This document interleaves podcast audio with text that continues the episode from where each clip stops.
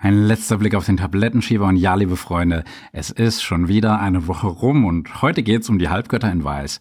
Nicht die Apotheker, sondern die Ärzte, nicht die Punkband, sondern die, wo unsere Großeltern, unsere Eltern und wir auch teilweise immer noch ans erste Gebot denken, ich bin der Herr, dein Gott und du sollst keine anderen Götter haben neben mir.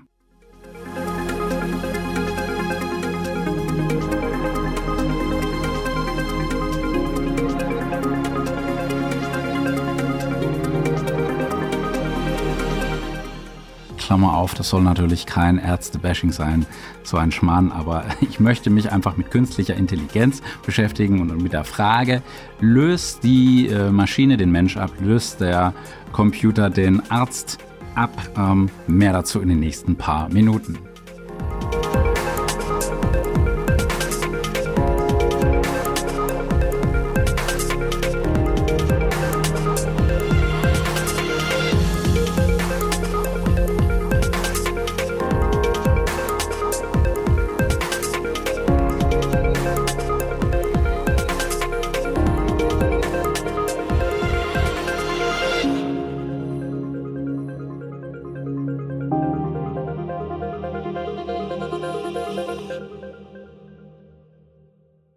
Herzlich willkommen bei Revolution Pharmacy. Mein Name ist Jan Jan Reuter und wenn du mir ein Abo schenkst, darfst du natürlich Jan zu mir sagen. Wir machen einen kleinen Zeitsprung also zu 2022 in die Gegenwart und wir reden über künstliche Intelligenz und in vielen oder in einigen medizinischen und pharmazeutischen Feldern ist künstliche Intelligenz uns menschlichen Kolleginnen überlegen und je schlauer und smarter und besser diese Maschinen werden und die Algorithmen, umso größer natürlich dann auch das Potenzial, dass die Medizin grundlegend verändert wird. Ich sehe das ja schon bei der ein oder anderen Anwendung bei Digas. Ähm, ganz, ganz spannendes Thema. Die Frage, ob das jetzt zum Guten oder zum Schlechten ist. Mensch, Oh, kommt da tatsächlich so ein Dr. Steen wie bei Halloween oder wie eben bei Netflix in irgendwie einer Fantasy-Serie? Ähm, wird der Mensch hier abgelöst und was sollen wir denn da als Patienten davon halten? Werden dann Mediziner überflüssig? Werden andere Heilberufe überflüssig?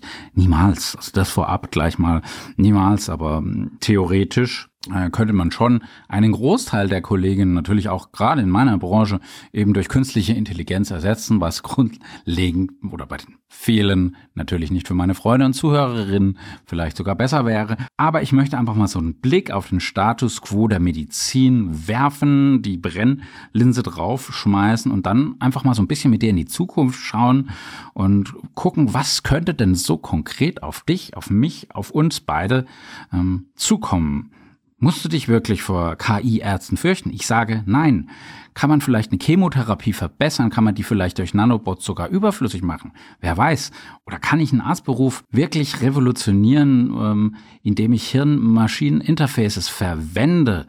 Und jetzt denk mal einfach an Röntgenstrahlen, denk an CT und MRT-Bildern. Da laufe ich im Moment immer vorbei in Würzburg am Bahnhof, wenn ich in den Zug steige, am Haus von äh, Röntgen. Und das ist ein Bereich, mit dem die Maschinen schon heute mit menschlichen Medizinern konkurrieren. Und zwar ganz gewaltig, weil generell gilt hier, je früher ein Arzt eine krankhafte Veränderung im Gewebe erkennen kann, umso besser die Prognose für den Patienten.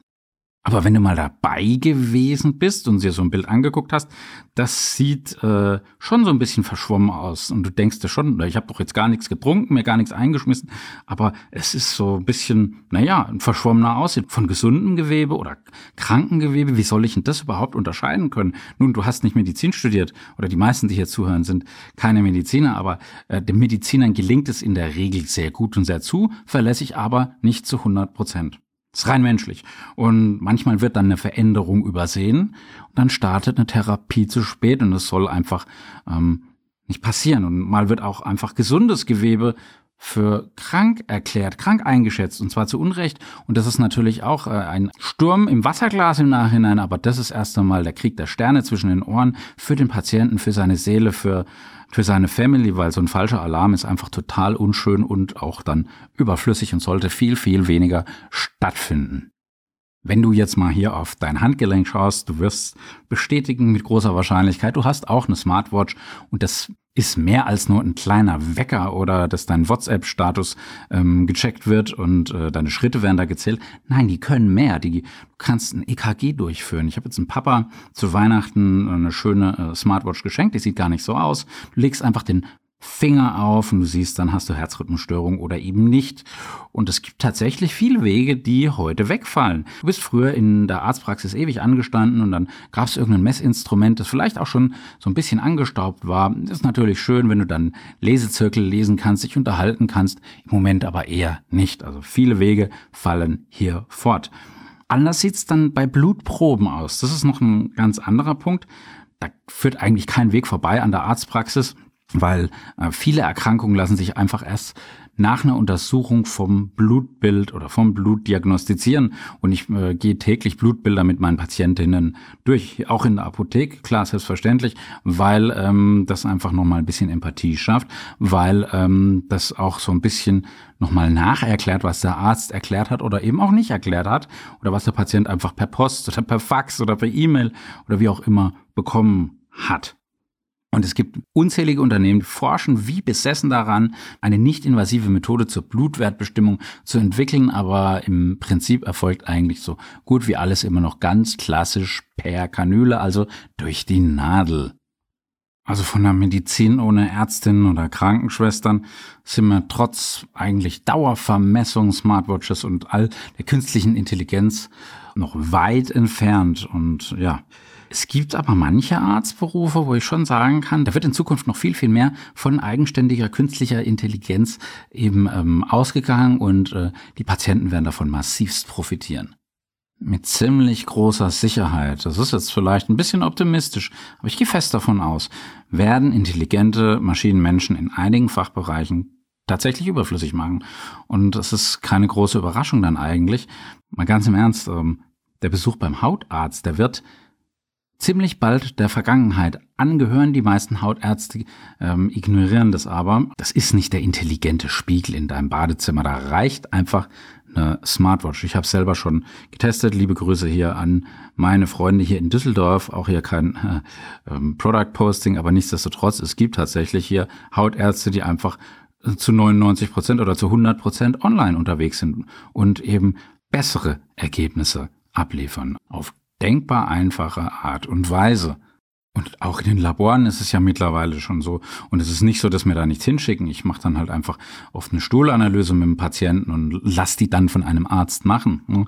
Das wird outgesourced. Ein paar Apotheken bieten das schon an. Viele Arztpraxen machen das eben auch. Und ähm, da wird auch immer mehr dann eben in diesen Laboren von Maschinen handgesteuert werden. Vielleicht musst du dann auch bald nicht mehr zur Blutabnahme zum Arzt gehen. Stuhl, Speichel, Urin, Blut, das lässt sich mit Hilfe von nicht-invasiven Messgeräten relativ bald vollautomatisiert untersuchen. Bin ich fest von überzeugt. Und zwar einfach durch den Einsatz von Nanotechnologie. Da reden die Leute ja schon seit Jahrzehnten drüber. Und wir sind jetzt eigentlich soweit, Du schickst einfach so eine Flotte von kleinen, winzigen Sensorpartikeln durch deinen Körper, wie so eine Art Tablette, die du oral einnimmst, also schluckst, und dann werden alle biometrischen Daten aufgenommen, während dann eine weitere Flotte dann von eben so Tabletten, Schrägstrich Nanobots, deinen Körper nach kranken Zellen durchsucht. Schöne neue Welt? Nein, wir sind eigentlich fast soweit. Und zwar ohne, dass du davon überhaupt was mitbekommst. Vor wenigen Wochen waren Joko und Lars im Fernsehen und die haben dann so eine, so eine Nanokamera geschluckt, ja, und dann hat tatsächlich eben eine medizinische Fachkraft bei Klaas Heuer Umlauf dann eben dann auch entdeckt, dass da die Speiseröhre nicht ganz so in Ordnung ist. Ähm, mittlerweile hat er ja auch mit dem Rauchen aufgehört. Ich denke mal, dass das bald besser wird an der Stelle. Gute Besserung. Klingt es nicht ein bisschen zu optimistisch, zu futuristisch? Ich sage nein, weil all diese ja, Errungenschaften durch Maschinen, die beruhen schon auf einem ganz entscheidenden Quantensprung. Das ist eine allgemeine künstliche Intelligenz. Und diese allgemeine künstliche Intelligenz, das ist die Grundvoraussetzung dafür, dass immer mehr von der Arbeit von einem Hautarzt, von einem Radiologen, von einem äh, Labor nach und nach ersetzt werden könnte oder wird. Und so eine allgemeine künstliche Intelligenz, die hat einen entscheidenden Vorteil, weil die ist überhaupt nicht mehr darauf dran angewiesen, dann äh, von einem medizinischen Experten ja in Sparring genommen zu werden, trainiert zu werden, programmiert zu werden, weil heute verbessern sich Algorithmen nur dann, wenn die regelmäßig Feedback vom Menschen bekommen. Und Ja, in Zukunft wird es dann so sein, dass sich diese allgemeine künstliche Intelligenz anhand von ganz vielen, vielen, vielen Datensätzen selbst unterrichtet. Und äh, das ist dann eine ganz andere Liga dieser Art Arzt äh, mit dieser allgemeinen künstlichen Intelligenz, dieser Doktor, der sich dann womöglich in der Cloud befinden mag, der kann jede Menge Datenmaterial sichten, darauf zurückgreifen. Das heißt, die Messgeräte, die mir am Körper tragen, oder im Körper tragen, die übermitteln dem dann wirklich steady state, fortlaufend Daten, die er dann einfach monitort, also überwacht, auswertet. Der wird Bildbefunde bekommen und er wird einfach intelligente Spiegel haben oder einfach ein, ein iPhone oder, ein, oder ein, ein Samsung oder whatever und das dann dermatologisch eben auswerten. Stell dir vor, du hast so ein bisschen im Magen-Darm ähm, nach dem Wochenende. Und äh, vielleicht hast du zu viel gegessen oder zu viel getrunken oder eben das Falsche, hast da Beschwerden, dann wird dich dieser Doktor mit der künstlichen allgemeinen Intelligenz dich aus der Cloud tatsächlich dazu anleiten, dein heimisches oder ja, verstecktes im Körper, verstecktes Ultraschallgerät an die richtige Stelle zu führen und zu guter Letzt fügt er dann all diese Daten nach und nach in deiner persönlichen Gesundheitsakte zusammen. Klingt das jetzt verrückt? Klingt das zu abgespaced? Ist das jetzt das Ende vom normalen Arzt, vom Bergdoktor, von Dr. Brinkmann und wie sie alle heißen mögen?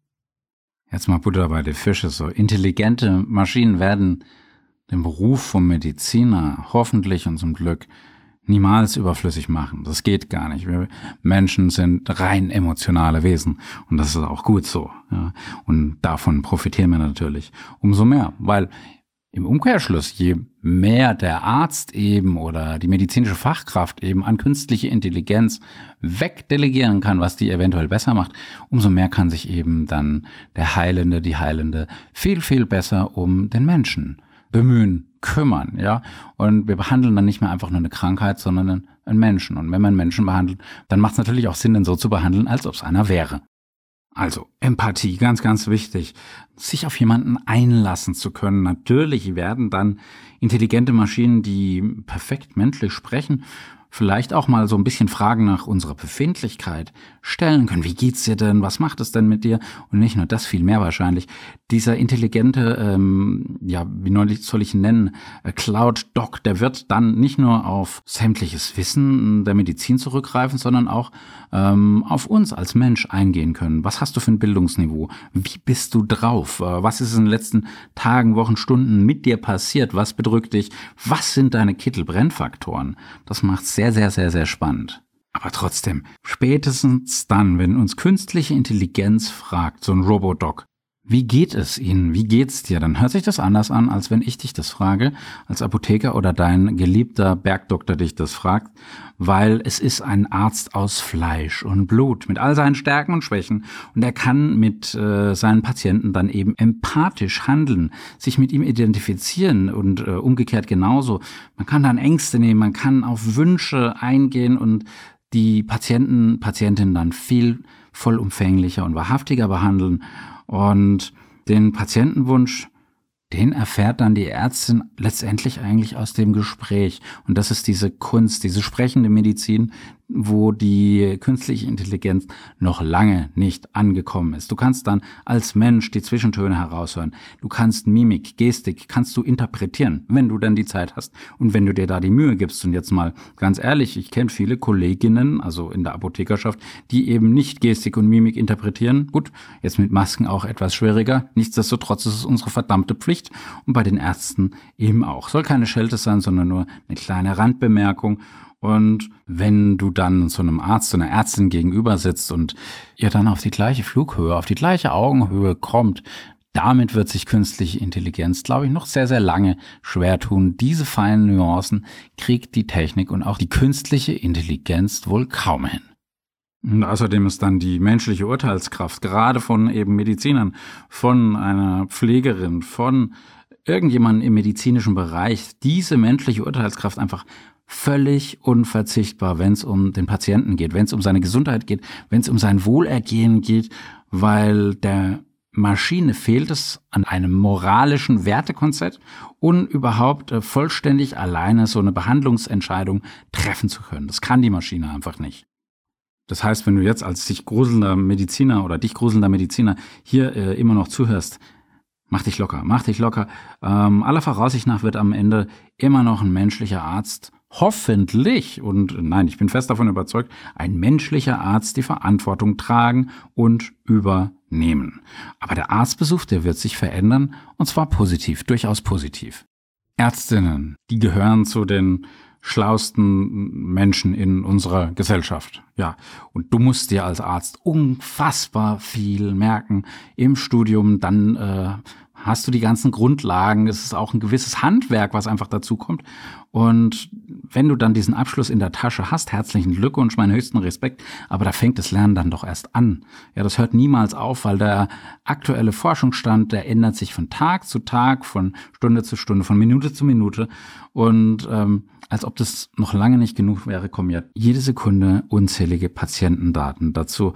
Es heißt, ein guter Arzt muss vor allem äh, kognitiv begabt sein. Und gerade da, wo viel zu tun ist, also im Moment gerade in jeder Arztpraxis ähm, oder eben in Krankenhäusern oder in Testzentren, wo auch immer sie sich aufhalten und äh, unsere Gesellschaft den Allerwertesten retten ähm, und mit großem Verwaltungsaufwand kämpfen müssen, da bleibt dann leider wenig, viel zu wenig Platz für die tatsächliche Hinwendung zu den Kranken, zu den Menschen aus Fleisch und Blut. Und das wäre so unfassbar wichtig, weil Empathie ist der entscheidende Faktor, auch wenn es um den Placebo-Effekt geht. Weil erst wenn wir mit einem Arzt richtig uns ähm, identifizieren können, ihm trauen, unser Schicksal in seinen Schoß legen können oder in seine Hände legen können und uns in guten Händen fühlen, dann kann so ein Placebo-Effekt so dieses Art, ich fühle mich hier sicher, alles wird gut, nennt man vielleicht auch Resilienz, das kann die Behandlung verbessern. Das weiß man. Das ist nicht nur so ein Gefühl, das ist ein sehr, sehr gutes Gefühl. Aber da gibt es eben Studien dazu, dass das den Behandlungserfolg massivst verstärkt. Und das ist natürlich ein ganz, ganz großer Wunsch und das muss auch so passieren. Aber da müssen die Ärzte natürlich erstmal Zeit für uns haben. Und es ist schon ein Unterschied, ähm, ob ich jetzt nur Verwaltungsaufwand oder 80 Prozent Verwaltungsaufwand habe. Es ist auf jeden Fall sehr, sehr viel. Oder ob ich eben jetzt dann als Mediziner, äh, wenn ich dann einer wäre, eben Zeit habe, mich um den Patienten zu kümmern. Wäre es nicht schön, wenn hier künstliche Intelligenz, wenn hier Maschinen mit ins Spiel kommen, die eben den Verwaltungsaufwand dann wirklich so äh, verringern und mir den Beruf so einfach wie nur irgendwie möglich machen. Ich glaube, äh, wir sind hier auf einem ganz, ganz guten Weg. Weil ich als Patient und alle Patienten, die ich kenne, oder fast alle Patientinnen, die ich kenne, die möchten eine Diagnose einfühlsam erklärt bekommen und nicht von einer Maschine, so technikaffin ich auch sein mag.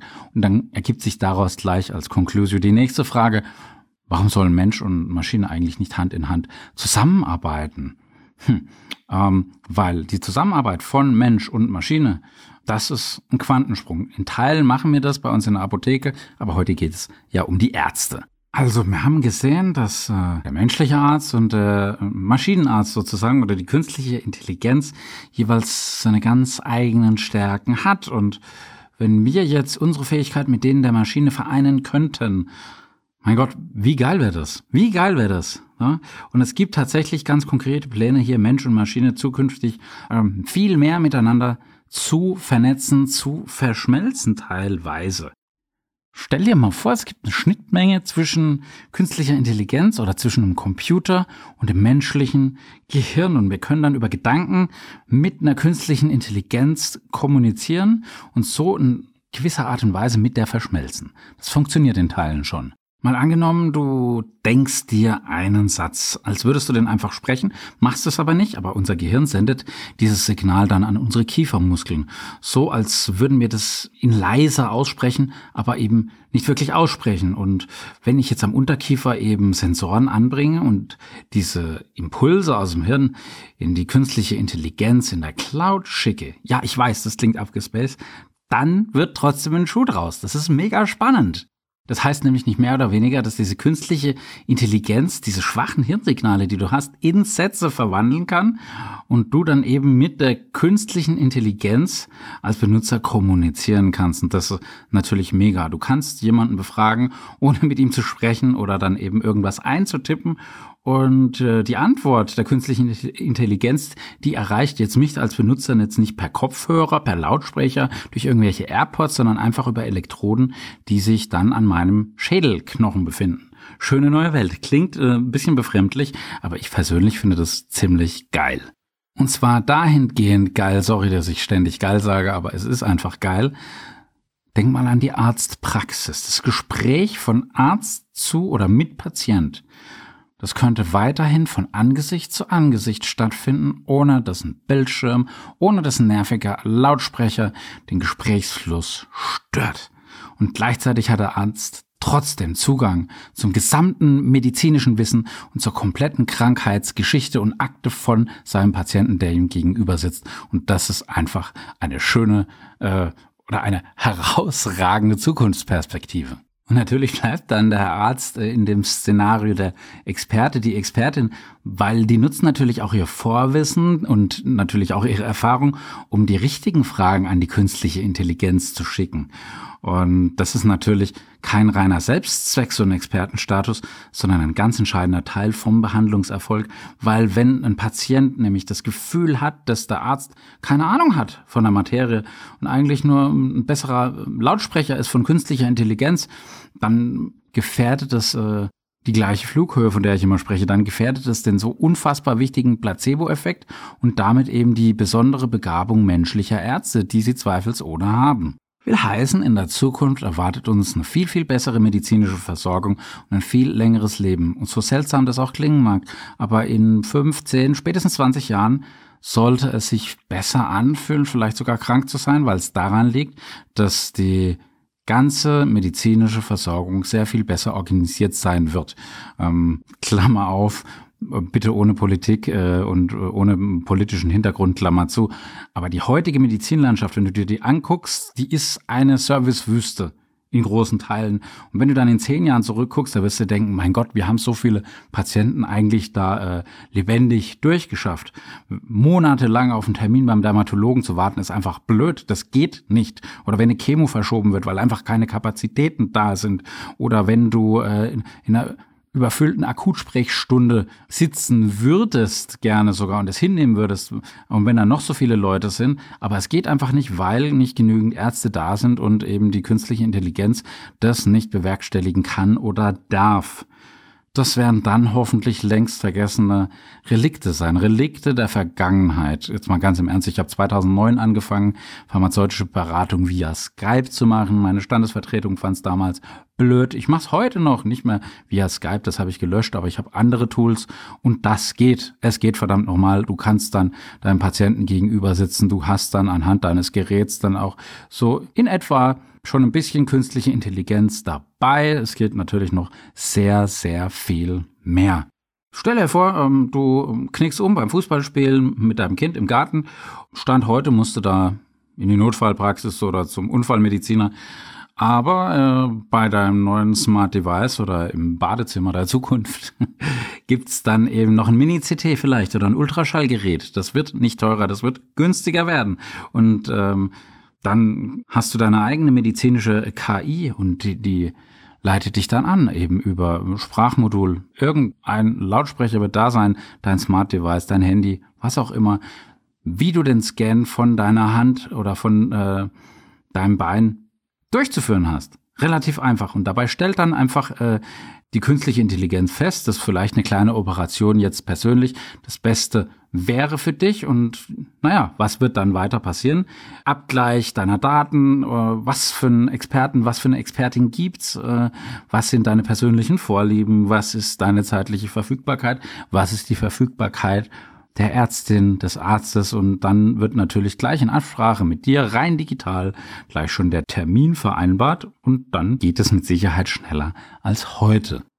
Ich gehe schon davon aus, dass künstliche Intelligenz und neue Technologien in kommenden Jahren, Jahrzehnten beständig ansteigen werden ähm, und Krankheiten sehr viel früher erkannt werden können, eben auch Krebs. Aktuell brauchen wir eine Gewebeprobe aus 100 Millionen Zellen, um einen Tumor daraus zu entdecken. Wenn ich jetzt dann aber Nanotechnologie verwenden kann, wenn ich künstliche Intelligenz verwenden kann, dann wird es äh, ziemlich bald möglich sein, einfach Krankheitsherde viel, viel schneller aufzuspüren und mit Hilfe von ganz kleinen, winzigen Nanobots ähm, auch eben das passende Medikament in die Zellen herein zu transportieren, einzuschleusen wie ein trojanisches Pferd und die Kollateralschäden durch Chemotherapie, die fürchterlich sind, oder eben Bestrahlung, die könnten dann durch so eine punktgenaue Behandlung endlich der Vergangenheit angehören, endlich der Vergangenheit angehören. Allein schon die Vorstellung merkst du bei mir, wie sich bei mir die Stimme verändert. Das übervolle Wartezimmer wird vielleicht auch der Vergangenheit angehören und ähm, dementsprechend bin ich hier froh, dass sich hier ganz, ganz viel dreht. Ich wünsche dir einen wunderbaren Start in die Woche. Bleib gesund, zieht die Mundwinkel nach oben. Wohlwollende Bewertungen und ein Abo würde ich mich natürlich freuen. Am anderen Ende war der Jan. Love, Peace, Bye. Thank you.